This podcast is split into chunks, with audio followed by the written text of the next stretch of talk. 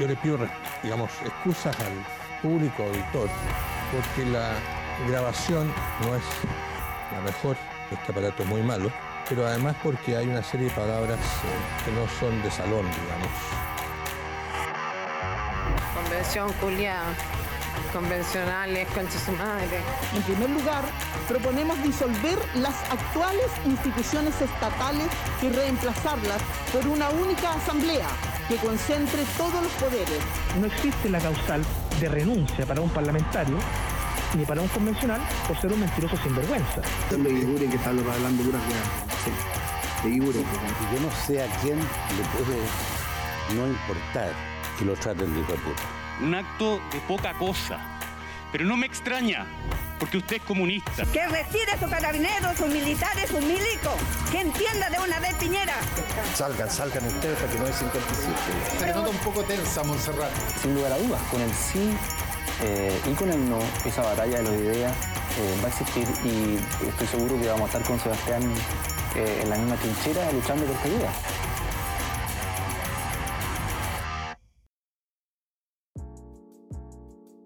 Desde Londres, Reino Unido. Ah, no, pero esa, esa, es la introducción de otro podcast. Me confundí, me confundí. Bienvenidos todos a un nuevo episodio de Punto de Reglamento. Estamos acá finalmente después de bastante tiempo en pausa por problemas logísticos.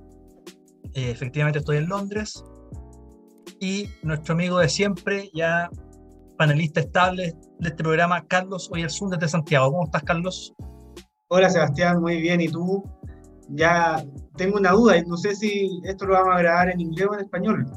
No, en, español, no, no, no queremos no quiero entrar en, los rankings de los podcasts más escuchados acá en Inglaterra, así que en español no.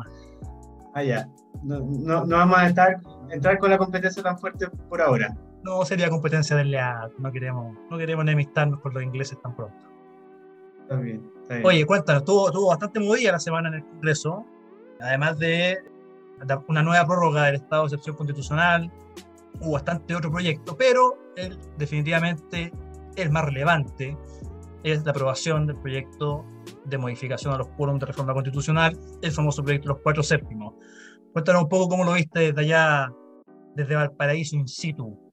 Efectivamente, yo creo que por lejos lo más, lo más relevante dentro de todas las cosas que pasaron esta semana fue la aprobación ya a ley de, de esta reforma que, que, baja el quórum para de, dos tercios o, de tres quintos para reformas constitucionales a cuatro séptimos.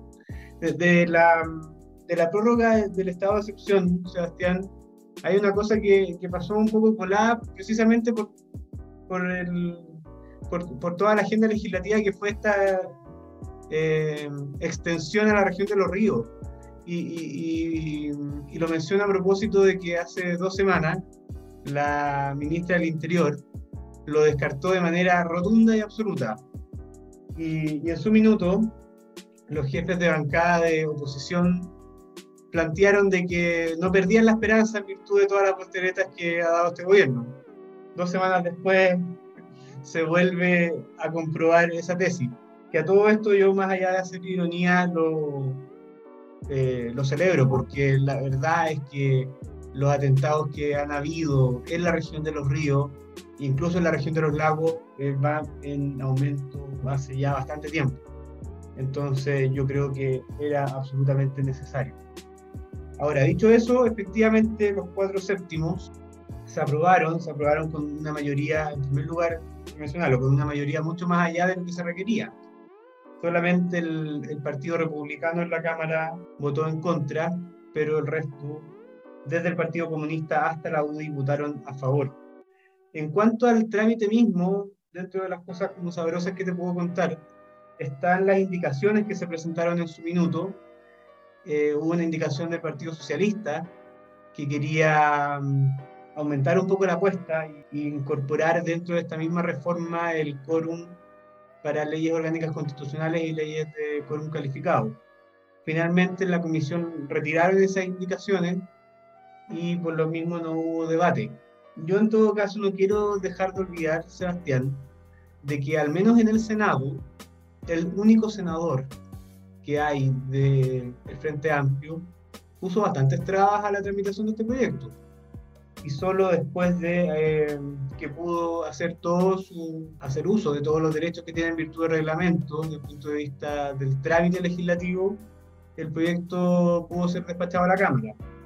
Hubo en, en la Cámara un espíritu totalmente distinto, ¿ah? por una cosa muy simple, y es que el gobierno el día martes le puso discusión inmediata pero eso la verdad es que fue bastante de adorno porque ya se había acordado que en la comisión se iba a ver el día martes y el día miércoles se iba a ver en la sala.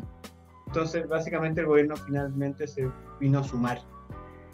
Yo eso en cuanto al, trámite, me quiero quedar con una reflexión de fondo y es que es bastante evidente de que en este minuto, eh, ya que nadie en Chile eh, defiende el texto de la de la convención, lo que queda ahora es analizar entonces cómo se reforma, cómo seguimos el 5 de septiembre. Y aquí en este minuto hay dos opciones. Está eh, aprobar un nuevo camino a través de cuatro séptimos, o está aprobar un nuevo camino a través de cuatro séptimos, más un referéndum, más el consentimiento indígena, o dos tercios, que es lo que propone la actual, la actual propuesta de, de constitución. Y en ese sentido yo no me pierdo ningún segundo de que quienes quieren avanzar en un nuevo proceso constituyente no queda más que el rechazo. Sí, bueno, antes de entrar al, tema de los cuatro séptimos, brevemente respecto a lo que estabas comentando del, estado de excepción y la ampliación a los ríos, esto es ya sintomático lo que ha sido la actuación de este gobierno y en particular de, las declaraciones y los errores, los dislates que ha tenido la ministra del Interior, porque como tú bien señalabas, para semana decía que no, dijo que sí, este, este mismo martes ocurrió una, algo que, bueno, tú como abogado, bueno, magíster en Derecho Administrativo, podrás eh, aclararnos un poco más qué te parece esto que salió diciendo la ministra el día martes, de que iban, querían ampliar el estado de excepción a la región de los ríos y como estaban incorporando una nueva región, esto se entendía como un nuevo decreto, por lo cual no era necesario que pasara por el Congreso, porque al ser un nuevo decreto no correspondía a ningún tipo de prórroga yo no sé quién, quién está asesorando a la ministra, quién es el, asesor jurídico, no, no, sé, no sé qué pasa con, la división jurídica de las Express, pero este tipo de interpretaciones son francamente, pero ya dan, para una tesis de posgrado. Mira, yo no quiero ser pedante ni, ni considerarme un experto, ni mucho menos porque no lo soy. Pero la verdad es que el que no es experto en derecho constitucional, al menos tiene sentido común. Y solamente por el sentido común tú, te, logras llegar a la conclusión de que efectivamente aquí se requería de la aprobación del Congreso. Porque, como tú bien dices, básicamente lo que quería hacer el gobierno era prorrogar el estado de excepción en, los lugares en donde hoy día hay estado de excepción y ampliarlo respecto de la, de la región de los ríos.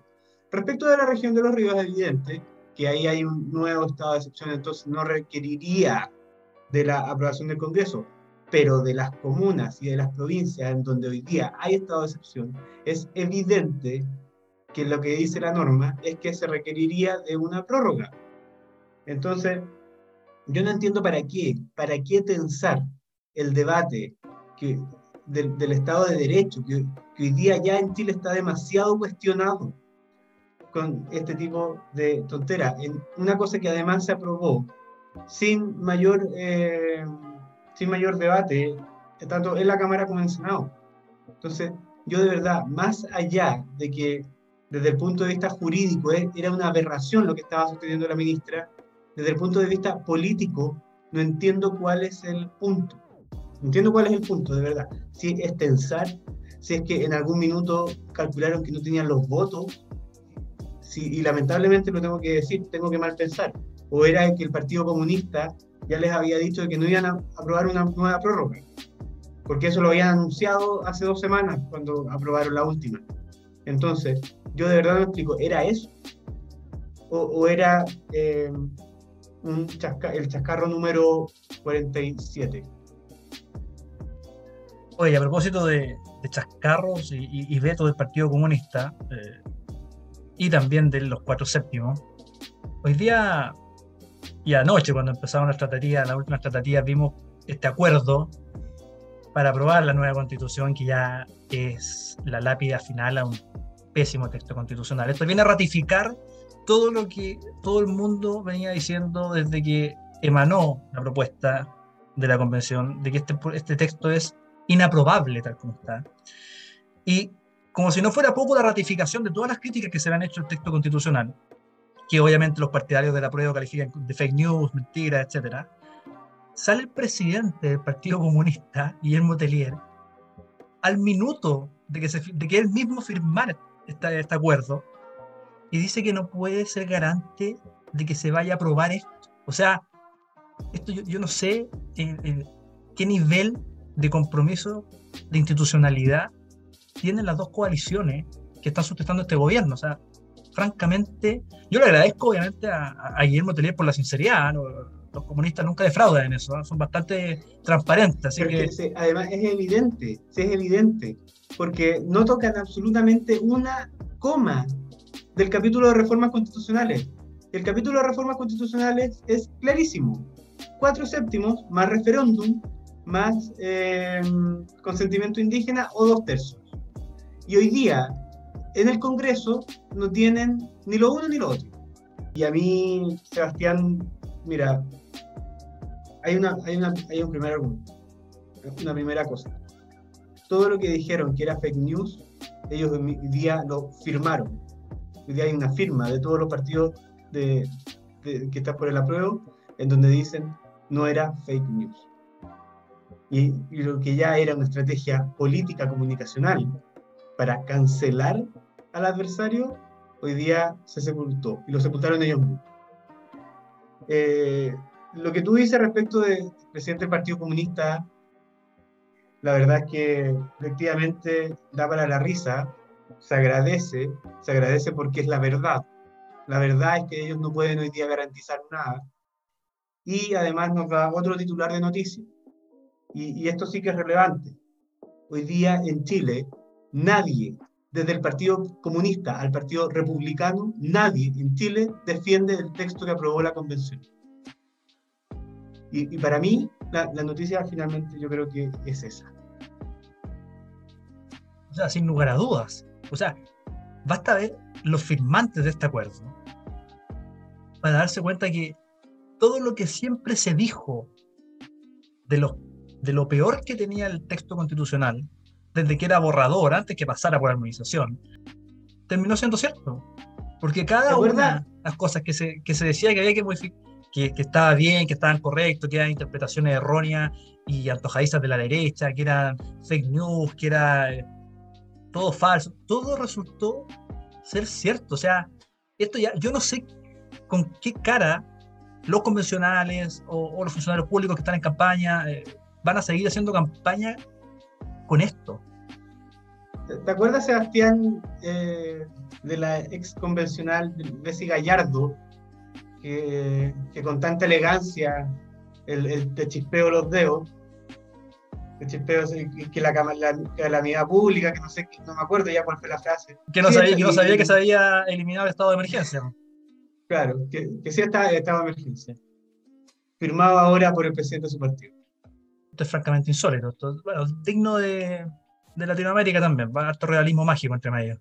Sí, ahora, en cuanto al contenido, y para no quedarme tanto en, en el titular, la verdad es que este famoso acuerdo es bastante de cartón. Si tú lo lees, por ejemplo, en el sistema político, el sistema político es notable.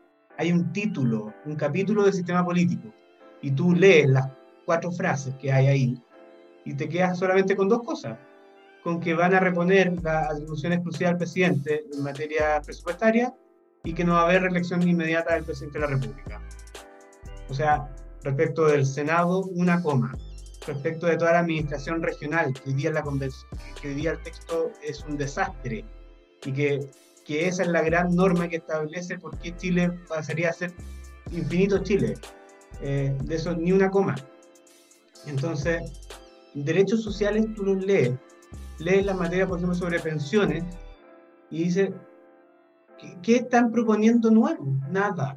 El sistema único de salud se eh, mantiene la máxima de que las personas que accedan al sistema privado de salud lo van a tener que hacer sobre la cotización que van a tener que hacer obligatoriamente al sistema público. Entonces, yo hoy día, hoy día escuchaba a Gaspar Domínguez que decía, es fake news que va a haber un sistema único público de salud. Bueno, no va a ser único, pero a mí, a, todos los chilenos sí los van a obligar a cotizar en el sistema público. Entonces ya no es único, pero sí me están obligando a todos los chilenos a cotizar ahí. Entonces, la verdad, la verdad es que a veces el sentido común de verdad que es el menos común de los sentidos. increíble, francamente increíble. Bueno, y finalmente, Carlos, ¿qué, qué proyectos tenemos en tabla para la próxima semana? ¿Cómo se viene la, la semana legislativa en la Cámara y en el Senado? Mira, la verdad es que todavía no tenemos muchas novedades eh, al respecto, pero yo sí he estado echando de menos, por ejemplo, eh, el, proyecto sobre inexpropiabilidad de los fondos de pensiones. Y, lo he estado echando de menos porque yo no sé si soy muy ingenuo o todavía creo en la palabra, pero la presidenta de la Comisión de Constitución se había comprometido a que este proyecto se iba a despachar durante este mes. Entonces yo esperaría de que eso se siga tramitando. En paralelo, la Comisión de Hacienda en la Cámara sigue estudiando la reforma tributaria y la verdad es que cuando uno, mientras más escucha cosas de la reforma tributaria, más se espanta. Eso en, términos muy, muy generales. Perfecto. Bueno, ahora que ya estoy instalado finalmente, acá, vamos a retomar la, la periodicidad que, que, teníamos antes. Trata de instalarte, pero no de quedarte. No, por supuesto que no. Esto es momentáneo, es un tema académico solamente. Es, tienes que venir a retribuir después. Por supuesto, hay que retribuirle al país todo lo que nos ha dado. Bueno, Carlos Oyarzún, abogado, magíster en Derecho Administrativo, asesor legislativo. Gracias por habernos acompañado nuevamente en Punto de Reglamento. Muchas gracias a ti, Sebastián. Un abrazo grande.